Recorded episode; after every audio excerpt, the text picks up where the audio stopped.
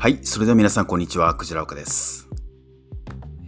え今日ですね、まあ、この間の懸案事項だったんですけども、えー、私自身が展開しているユーデミーの新しいコースの収録、そろそろ始めなきゃなって。まだ資料の方は完璧にはできてないんですけども、そのできてる部分だけでも収録しなきゃなっていうのが懸案事項としてあったんですけども、正直ですね、どうにもめんどくさいと。どうにも気乗りしないと。うーん、どうしようかな。今度の祝日に、うん、取ればいいかな。もうちょっと完璧に仕上げてからやったらいいかなっていう、その逃げたい、もう一人の自分。でもですね、まあでも、この夏休み前にですね、ちょっとエイヤでやれるところまでやらんと、ということで、私自身よく使ってる手法ですね。えー、まず着手してみるというのをちょっととりあえずやってみようと。まあ、20分とか30分だけでも軽く取れたらいいかなっていう思いでもうエイヤでやってしまえということで収録先ほどまでやってました。結果ですね、思った通りそのいざやりだしてしまうと結果途中切りのいいところまでやって45分ほど収録できたんですね。いやーよかったなと。そうすると今日これからの時間、ちょっとまた有意義にゆっくり過ごせるじゃないですか。このですね、きっとあなたもこれからやらなきゃいけないことがあるんだけども、ちょっとめんどくさい。気が重い。うん、先延ばしにしたい。ということあると思うんですね。まあ普通にみんなありますよね。でそういうことを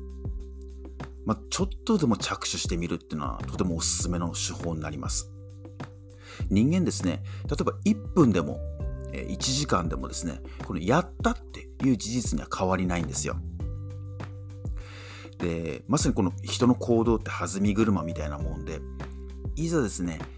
ちょっとその歯車が回り出してしまう。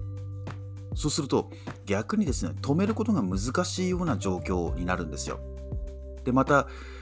よし、俺よくやったって。このめんどくさい中、よくできたじゃないかって。自分自身褒めることにもつながりますし、自己肯定感が増しますよね。やりたくないって思ってる自分に打ち勝って、ちょっとでもいいやと思ってやりだしたら思いのほかやれてしまったっていう状態。あと執筆なんかもそうです。もう正直文章を思いついてないと。頭の中でも全くまとまってないと。でも締め切りも迫ってるし、やりたくないなって、もうちょっとリサーチしてからにしようかなって。いう、まあその先延ばしするための理由はいくらでも思いつくんですけども、そこでもえいやで、もういいや、1行だけでいいからやろうというふうにしてやってみると、あら不思議。1行が5行になり、えー、そして真ん中部分は思いついてないんだけど、あ、まとめの部分はこんな風なキーワードで書いてこうかなという形で飛び飛びで、えなんかうまいこと気づいたら8行10行かけてたっていうような形ででもこれやったっていう事実には変わりないし次また着手しやすくなるんですよね。まあ結局ですねみんながみんな行動力ある人ばっかりじゃないしみんながみんなできるわけじゃなくて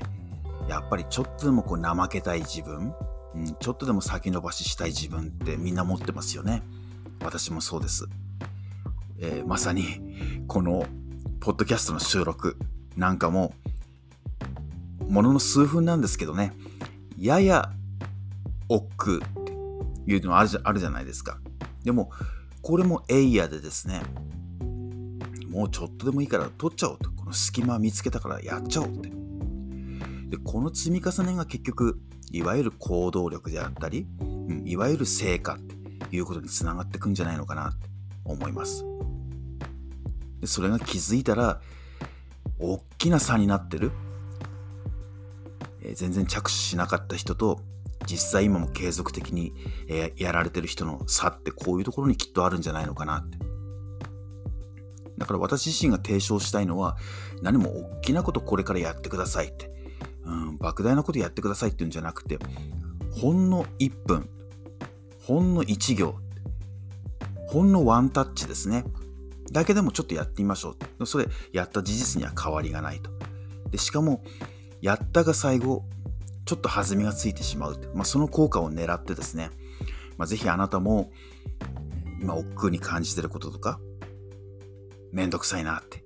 やりたくないなって思ってることをちょっとでもやってみる、着手してみるってことをお勧めしたいなと思います。きっとその効果に驚くんじゃないのかなと思います。ぜひ試してみてください。はい、それでは今日はこの辺にしたいと思います。最後までお聴きくださってありがとうございました。